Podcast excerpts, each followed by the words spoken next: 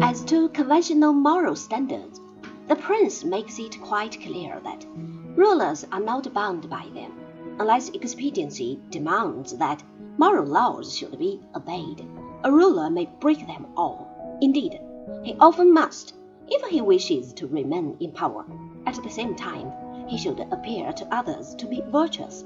It is only by means of this duplicity that a ruler can hold his position.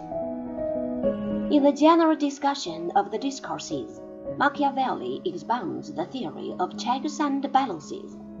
All orders in society should have some constitutional power, so that they can exercise some measure of mutual control.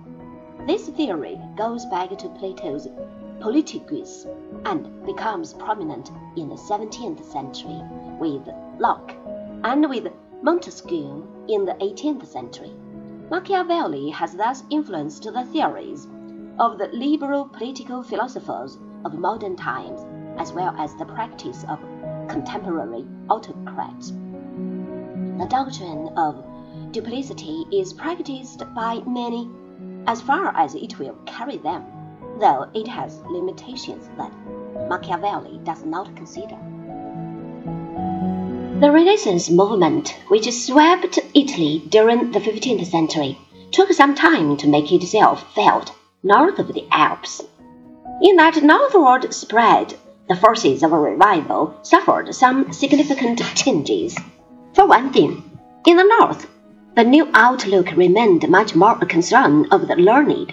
In a sense, it is not even strictly correct to speak of a renaissance, for there is nothing here that once existed and could now be reborn. Where in the south, the traditions of the past had some vague meaning for people in general. In northern lands, the influence of Rome had been temporary or non existent. The new movement was thus led primarily by scholars, and its appeal therefore somewhat restricted, not finding the same outlet in the artistic sphere. This northern humanism was in some ways a more serious affair. In the end, its break with medieval authority was more abrupt and spectacular than in Italy. Although many of the humanist scholars did not favor the religious split occasioned by the Reformation, it was in a way to be expected that this should occur, if at all, in the wake of the Northern Renaissance.